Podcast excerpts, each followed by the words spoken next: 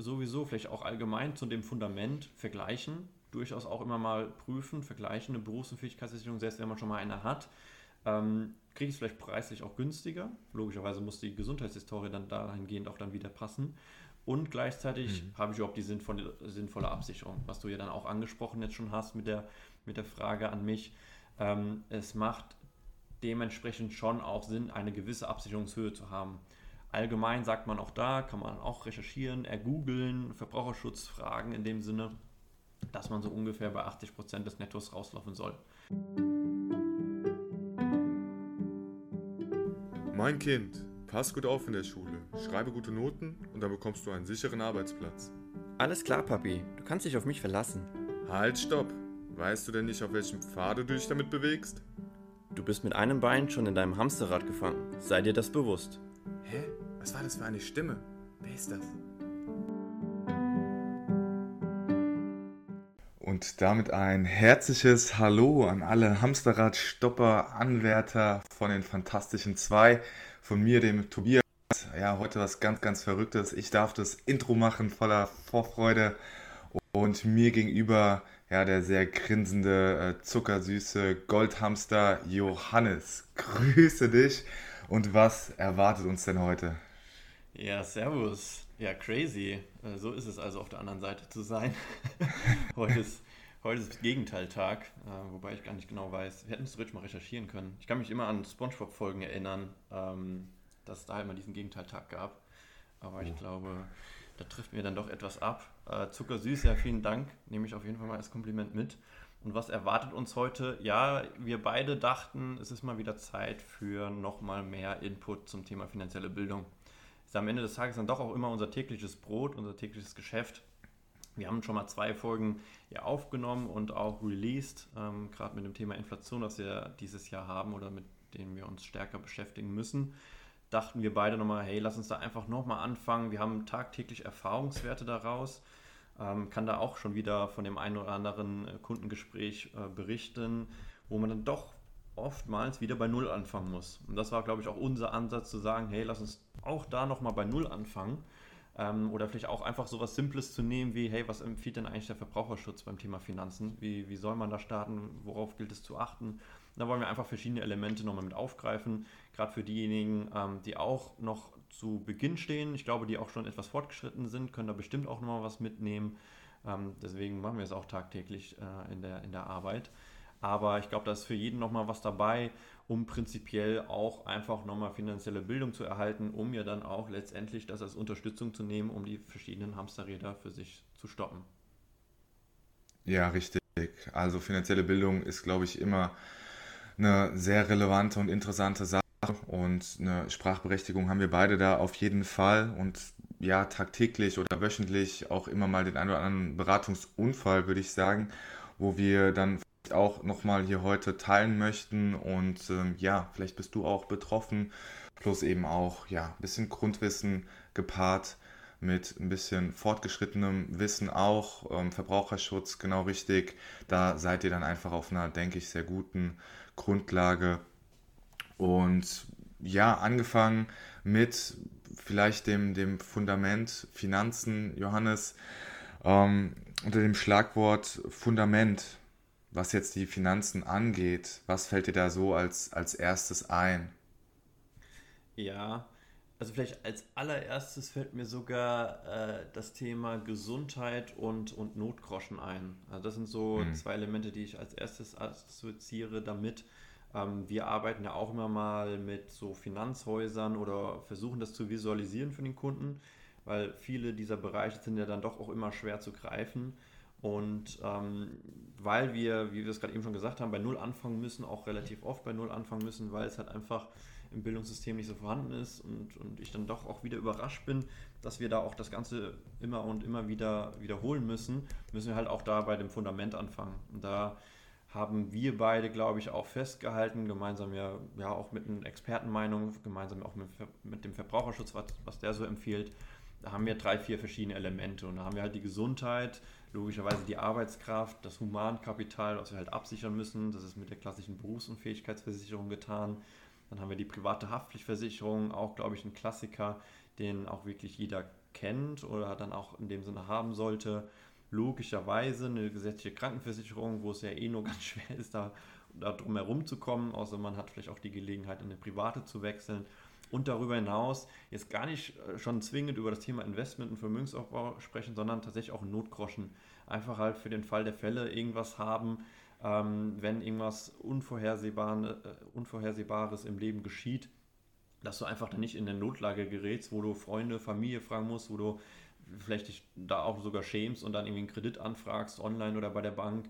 Und da kommst du dann in eine Spirale, ähm, wo man sich vielleicht dann auch dran gewöhnt. Und da sind wir auch wieder bei schlechten Gewohnheiten und so weiter und so fort. Deswegen auch immer diese Kombination mit Hamsterrädern und so weiter, ähm, wo, wo es dann deutlich schwieriger ist, wieder rauszukommen. Deswegen da das Fundament sind so diese drei, vier Punkte, die ich so aufgeführt habe. Siehst du das genauso?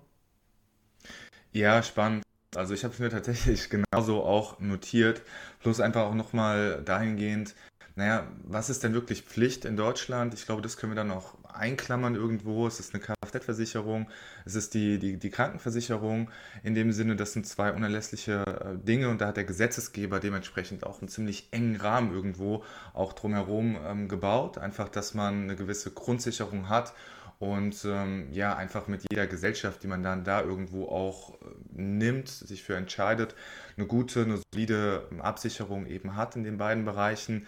Aber ja, ähm, das finde ich auch nochmal spannend ähm, zu den Nichtpflichtversicherungen, weil da ranken ja dann doch immer mal so ein paar Mythen. Eine Privathaftpflichtversicherung ist tatsächlich nicht Pflicht, ja, auch wenn das viele denken.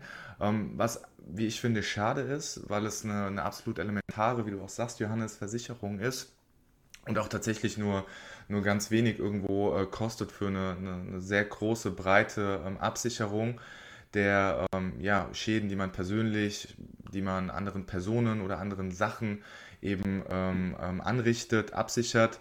Weil, naja, wenn du in Deutschland eben einen Schaden verursachst, bist du verpflichtet dafür eben auch äh, aufzukommen. Und ähm, eine weitere Sache, die auch ganz spannend ist, was vielleicht so eine Pflichtversicherung in Klammern ist, was auch viele nicht wissen, ist die Hundehaftpflicht. Da steckt genau der gleiche Name drin. Ist in manchen Bundesländern tatsächlich, Johannes, ich weiß nicht, ob du das wusstest, tatsächlich auch Pflicht, ja, ähm, sie abzuschließen. Ja, er, er nickt. Natürlich weiß er es, weil er ähm, ja da auch viel mit zu tun hat. Aber ja, in Hessen beispielsweise, wo wir herkommen, ist sie nicht Pflicht, aber in manchen Bundesländern, ich meine Hamburg, ja, beispielsweise, ich guck, muss da auch immer wieder nachgucken, ähm, ist sie tatsächlich Pflicht, eben auch abzuschließen, was auch viele nicht wissen und ich auch schon das eine oder andere Mal hatte.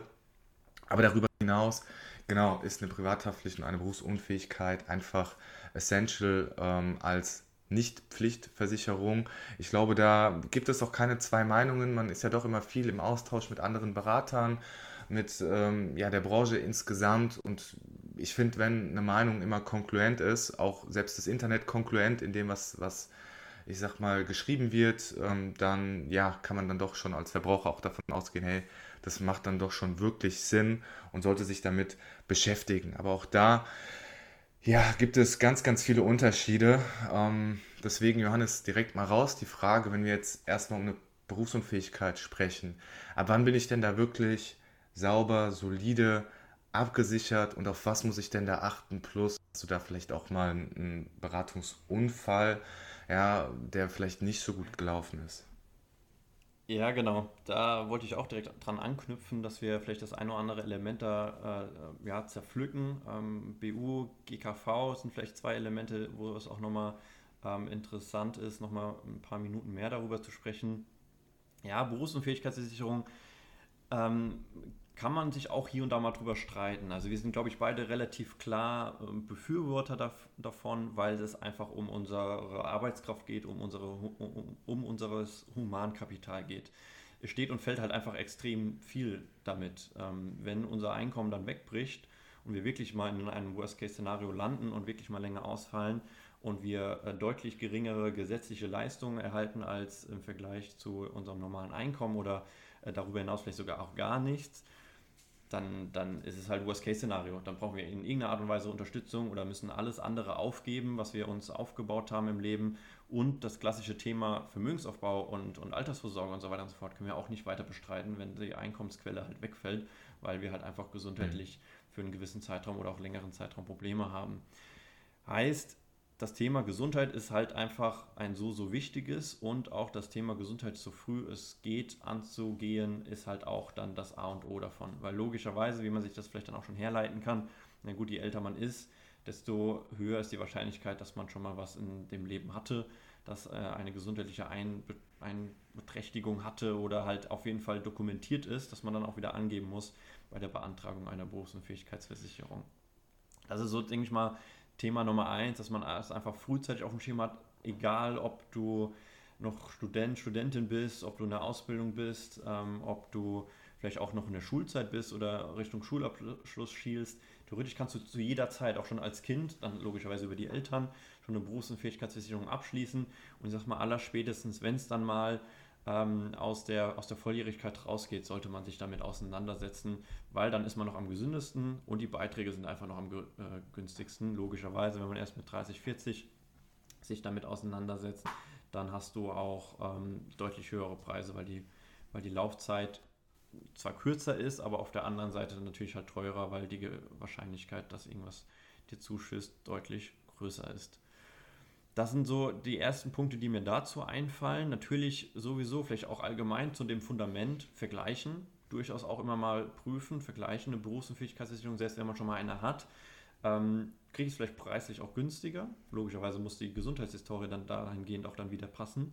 Und gleichzeitig mhm. habe ich überhaupt die sinnvolle, sinnvolle Absicherung, was du ja dann auch angesprochen jetzt schon hast mit der, mit der Frage an mich.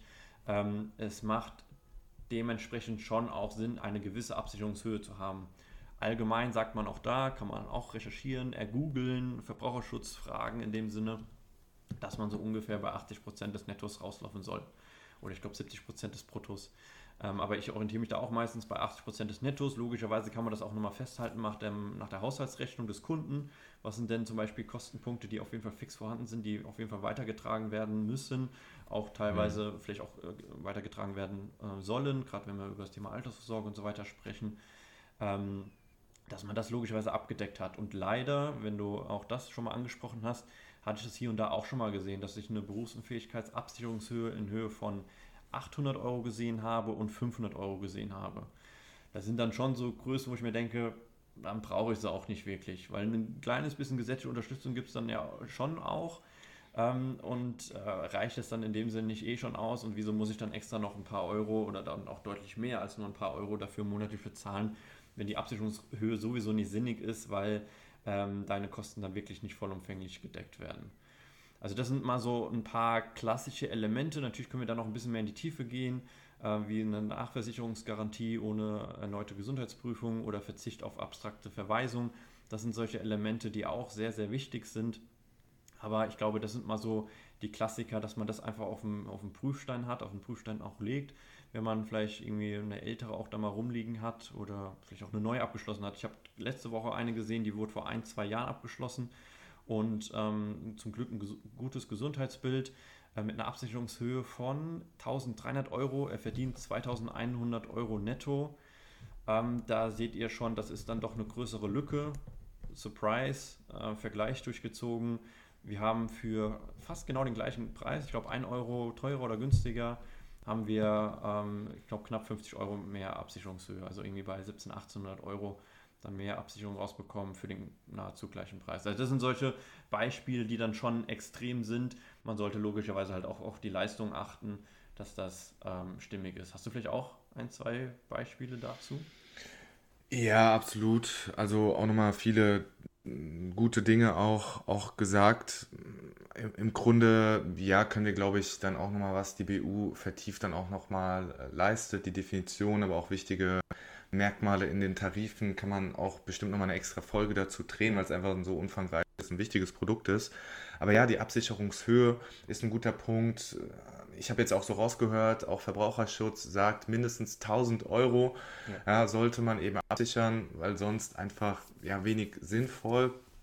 Plus aber auch die, ähm, die Laufzeit der BU, weil, naja, für was ist sie denn da? Der Johannes hat es ja schon gut gesagt, eben für die Absicherung der Arbeitskraft, des Humankapitals, bedeutet, solange man eben davon abhängig ist, sollte, schräge, muss man nicht nur eigentlich eine BU in dem Sinne haben, um die Arbeitskraft abzusichern. Und naja, wie lange müssen wir arbeiten in der Regel? Wie lange sind wir in der Regel von unserer Arbeitskraft abhängig?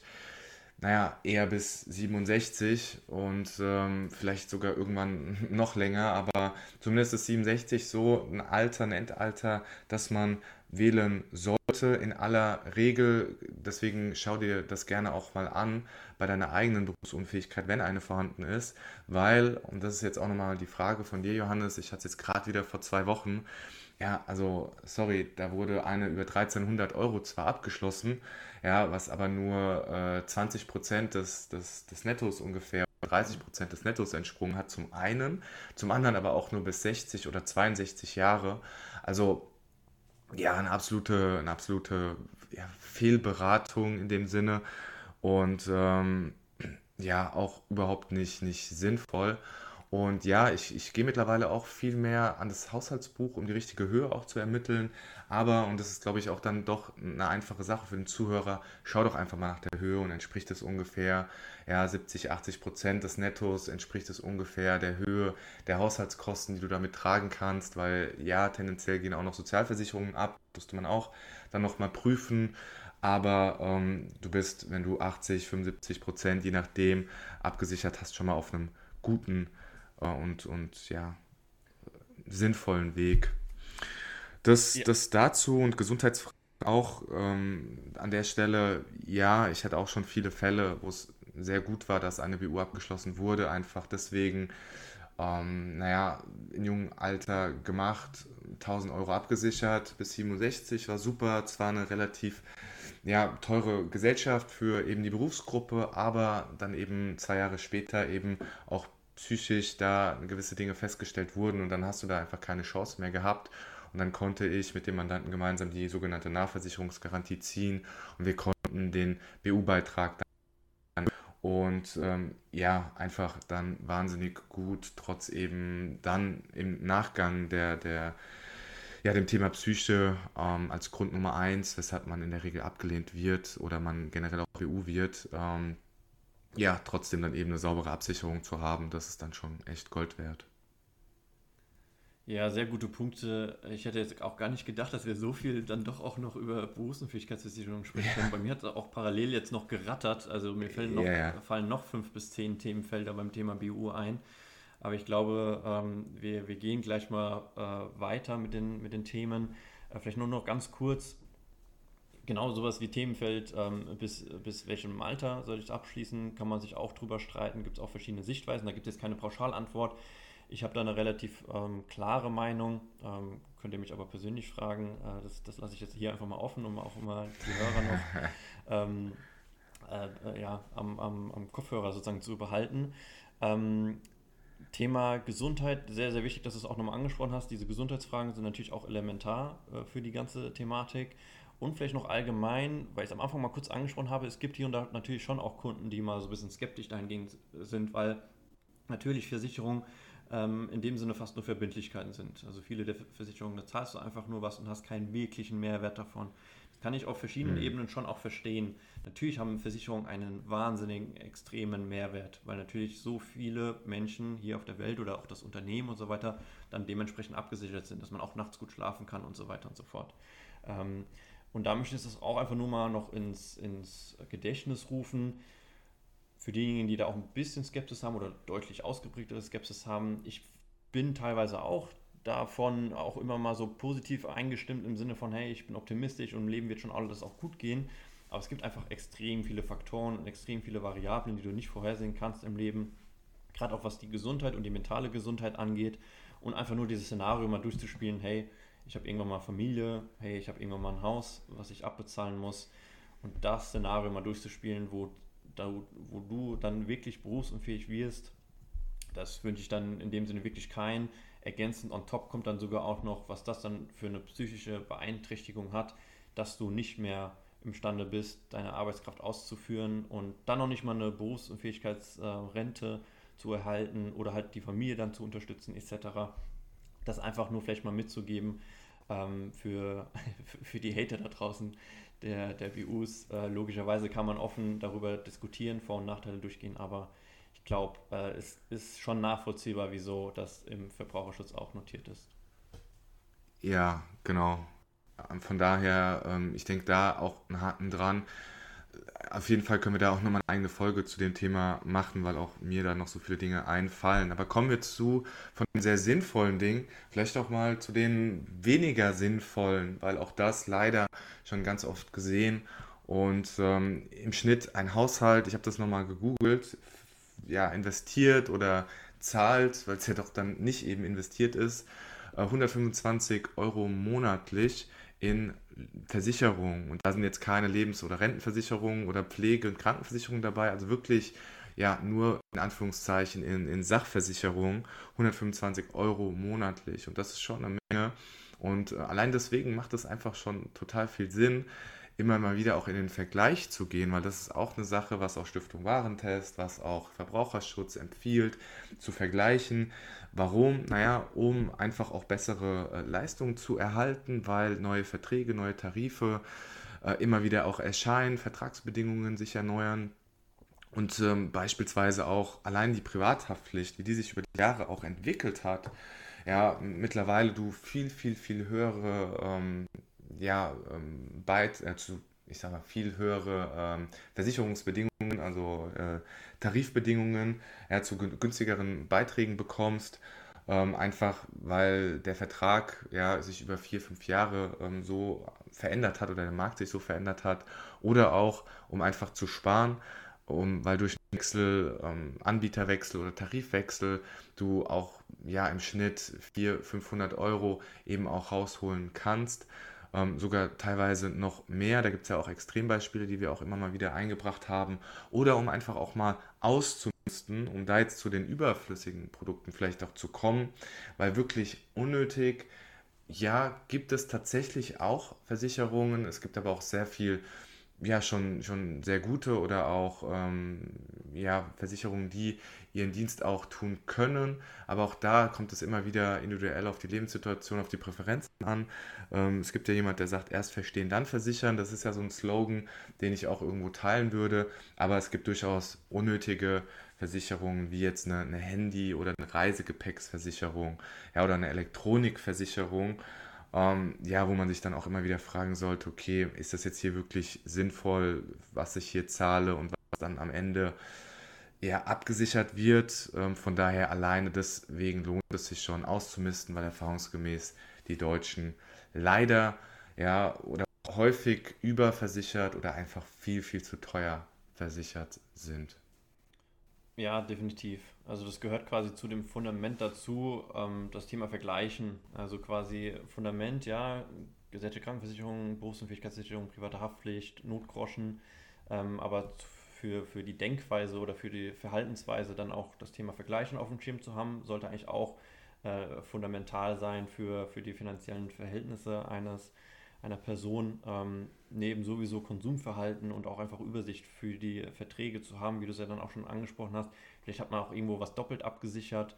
Ähm, oder auch ein anderes Beispiel ist, man hat halt, was auch sehr, sehr typisch für Deutschland ist, man hat alle Versicherungsverträge bei einer Gesellschaft, weil das auf der einen Seite ja. einfach ist, auf der anderen Seite oder auch, auch, Mengenrabatt und, und ähnliches gibt, weil, weil darüber dann geworben wird.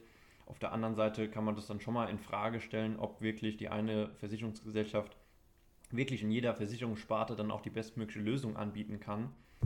Das sei dann doch mal auch dahingestellt, weil ähm, ähm, dann wird es ja auch irgendwie eine Art von Monopol einer, einer einzelnen äh, Versicherungsgesellschaft sein, wo man sich auf jeden Fall immer dran wenden sollte oder müsste. Und das Szenario natürlich, du kennst es bestimmt auch, Tobi, haben wir wahrscheinlich auch in den Jahren immer wieder und immer wieder gehört, ähm, du hast alle Versicherungen bei einer Gesellschaft und hast deine Rechtsschutzversicherung auch bei dieser einen Versicherungsgesellschaft. Mhm. Und dann tritt ein Schaden auf, sei es im Kfz- oder Privathaftpflichtversicherungsbereich. Und dann ähm, kommt es mal zu der Situation, dass halt nicht direkt gezahlt wird, dass ein Rechtsstreit vielleicht auch entsteht. Und was macht man dann? Logischerweise auch die Rechtsschutzversicherung ähm, zu Hilfe ziehen.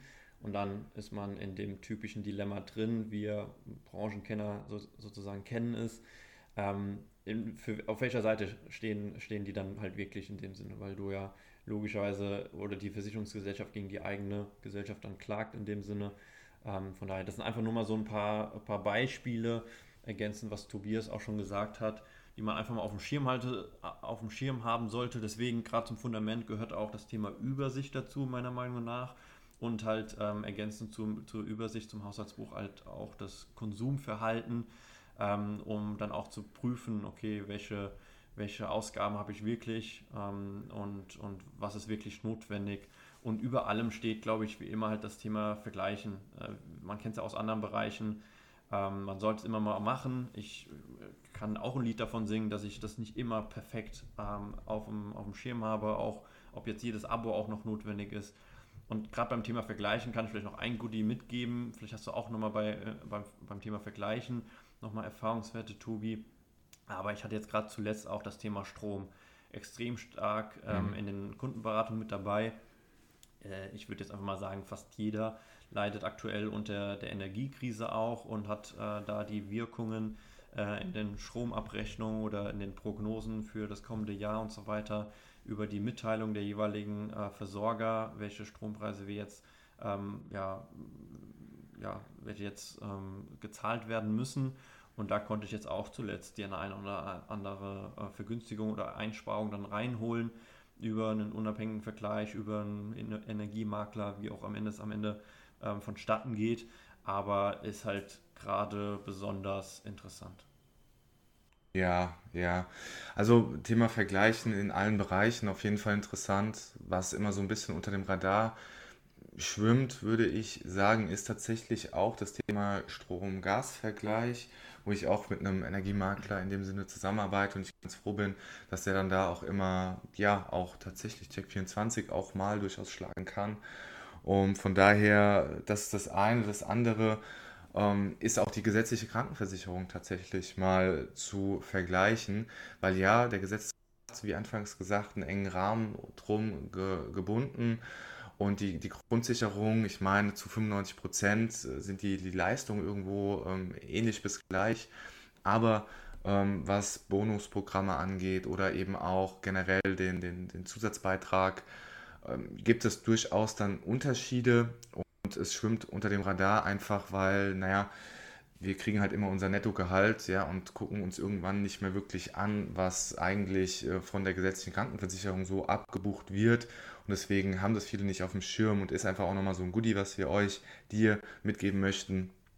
Schau doch einfach mal und geh gerne auch vielleicht mal zu einem Berater deines Vertrauens, lass dir doch mal prüfen, ähm, bitte dann zu einem Unabhängigen, weil es gibt durchaus Krankenversicherungen, die aktuell ein sehr, sehr gutes Goodie haben. Gerade wenn wir jetzt das Thema BU so tief angesprochen haben, gibt es eine Krankenversicherung, da sage ich jetzt auch nicht welche, um äh, ja dann gerne sich dann da nochmal ähm, an uns zu wenden, die 500 Euro im Jahr bis zu 500 Euro im Jahr für eine Arbeitskraftabsicherung, eben beispielsweise einer BU, zurückzahlt. Das sind gut 40 Euro im Monat. Jetzt kann sich jeder ausrechnen, was so seine BU kostet oder generell ähm, eine BU kostet. Dann ist das doch schon eine ganz nette Sache. Und ja, sowas gibt es eben auch und haben viele eben nicht auf dem Schirm und das kann dann doch auch schon mal ganz nett sein als weitere Vergleichsmöglichkeit. Ja, auf jeden Fall. Ähm, Kenne ich auch aus vielen Gesprächen, dass man das eher so nebenher betrachtet oder, ah ja, ich bin ja bei meiner gesetzlichen Krankenversicherung auch schon immer, hatte eigentlich auch keine Berührungspunkte damit. Dann tut es ja wahrscheinlich einem auch nicht großartig weh zu wechseln, plus mit dem gesetzlichen Rahmen, den du schon angesprochen hast, hat man da sowieso ein sehr, sehr gutes Niveau und man unterscheidet sich nur in Feinheiten. Logischerweise, wenn jemand sehr, sehr gute Erfahrungswerte gesammelt hat, kann ich das auch sehr, sehr gut verstehen, dass man da in dem Sinne treu bleibt. Aber das zu prüfen und solche außergewöhnlichen ähm, Bonusprogramme oder Angebote dann doch vielleicht wahrzunehmen, ähm, gerade in dieser, in dieser Zeit, in diesem Jahr, kann, kann glaube ich, jeder einen kleinen Zuschuss äh, vertragen.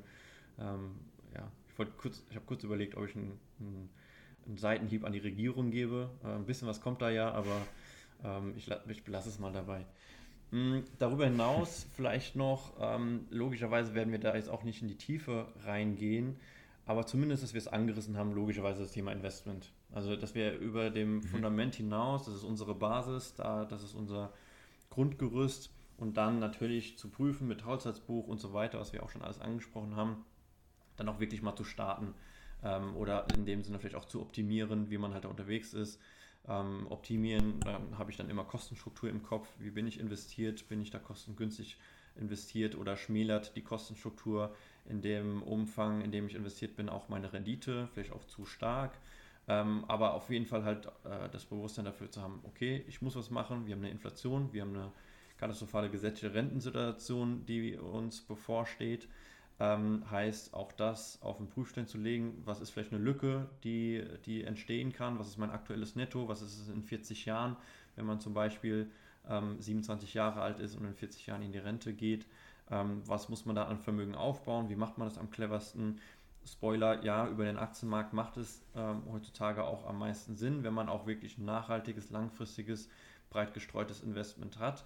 Und breit gestreutes sagt das, glaube ich, dann auch schon viel aus ähm, dass man äh, ja in dem Sinne nicht spekulativ unterwegs ist, seiner eigenen Risiko, Risikotoleranz treu bleibt und auch natürlich einen gewissen Anlagehorizont mitbringt, heißt womöglich auch vielleicht unterscheidet für die jeweiligen Investments ähm, zu, den, zu den Bereichen kurzfristig, mittelfristig und langfristig. Was hast du noch vielleicht zu ergänzen beim Thema Investment, gerade für, für die bei Null anfangen? Ja, ja, vieles tatsächlich und aber dann will ich mich da auch kurz halten, weil ich glaube, du hast schon das, das Gute gesagt im Sinne von, naja, jedes Konzept generell sollte eben diese drei Bereiche abdecken, kurz, mittel, langfristig. Und was, was kann das bedeuten? Naja, kurzfristig in der Regel eben der angesprochene Notgroschen, zwei bis drei Netto-Monatsgehälter eben auf der Kante zu haben. Mittelfristig kann bedeuten, einfach ein Depot zu machen, einfach in Anführungszeichen, weil natürlich auch da gibt es viele Dinge zu beachten und ähm, wirklich dann für einen absolut langfristigen dann eine sogenannte Depot-Police, ein Versicherungsmantel, um das Depot zu packen aus diversen Gründen für das Langlebigkeitsrisiko zu vermindern, aber auch steuerliche Vorteile zu bekommen. Es hat alles seine Vor- und Nachteile, aber wenn man das eben so aufbaut, dann kann man die Vorteile so nutzen, dass sie die Nachteile des jeweils anderen äh, ausgleichen, jetzt was Depot und Depotpolice angeht und andersrum genauso. Von daher ergänzen sich die beiden Produkte ganz gut. Ähm, was das im Detail bedeutet, natürlich können wir da heute nicht so tief reingehen, aber es ist dann doch meist einfacher, wie man denkt. Viele machen sich aber dann auch zu einfach, nehmen ein Depot, eröffnen sich dann irgendwo eins, weil dann der Freund, der sich ja ne, Investmentprofi ist, sich da so gut auskennt und dann, dann bespart man da einen ETF und ja, es ist ein sehr guter Anfang, aber es geht auch da definitiv auch noch deutlich besser und macht dann doch schon mal Sinn, da einfach auch mal zu einem wirklichen Experten zu gehen, der tagtäglich damit zu tun hat und auch selbst dann gerade steht für die Dinge, die er tut. Und ähm, ja, das vielleicht noch abschließend von meiner Seite, was jetzt das Thema Investieren angeht. Und ähm, weil, ja, ich freue mich nämlich auch schon brennend auf äh, ein gewisses Zitat, ja, wo wir heute nicht durch mich, sondern von dem lieben Johannes beglückt werden. Und ja, die anderen Themen würde ich dann einfach vorschlagen, nehmen wir, nehmen wir dann einfach nochmal mit für das nächste Mal, wo wir dann nochmal tiefer in eine BU, in eine Privathaftpflicht, ja, vielleicht auch in andere Versicherungen reingehen. Schreibt uns da gerne auch mal, was euch vielleicht ganz besonders interessiert, ähm, was, was Versicherungen angeht oder auch Investment angeht. Vielleicht, dass wir da auch die eine andere ähm, ja, Sache aufklären, Mythos aufklären. Und ansonsten, ja, verabschiede ich mich eine weitere Folge. Es macht uns schon wieder so viel Spaß, dass eine halbe Stunde direkt rum ist. Von daher, ja, macht, Spaß und äh, freut euch auf das Zitat von dem lieben Johannes und ciao von meiner Seite. Dankeschön, Tobi. Danke da auch nochmal für die Worte. Waren nochmal wichtige Worte auch. Ähm, das Zitat bezieht sich auch auf das Thema ähm, Investment. Bevor ich das aber dann verkündige, ähm, genau, danke für, fürs Zuhören und danke auch für die 5-Sterne-Bewertung. Ähm, haben wir beide, glaube ich, auch schon mal gesehen, dass da ein paar Bewertungen auch bei Spotify schon reingekommen sind. Sehr, sehr cool. Genau, wir sind auch sehr, sehr offen gegenüber dem Feedback und, und Themenvorschläge, Themeninhalte. Ihr könnt euch auch auf weitere Gäste freuen. Da haben wir einiges in petto. Und genau, abschließen möchte ich mich, äh, möchte ich mit dem Thema Investment auch. Äh, schmeiß da auch nochmal zwei Begriffe in den Raum. Einmal das Thema Steuern und einmal das Thema äh, Verhaltenscoaching dann in dem Sinne auch, also wie wichtig das Thema auch ähm, ist, wie man mit dem Thema Investment und den jeweiligen verschiedenen Phasen und Krisenzeiten umgeht.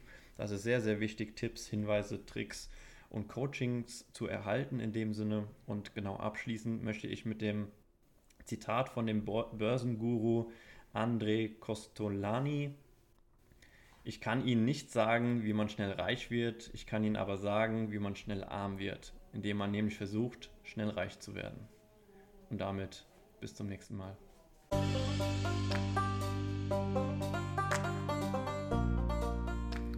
Das waren die Hamsterradstopper fürs Erste.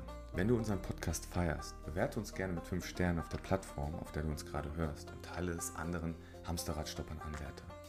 Wenn du weitere Fragen oder Themenideen hast, findest du uns in Instagram unter die Hamsterradstopper. Bis zum nächsten Mal und nicht vergessen, don't be a hamster.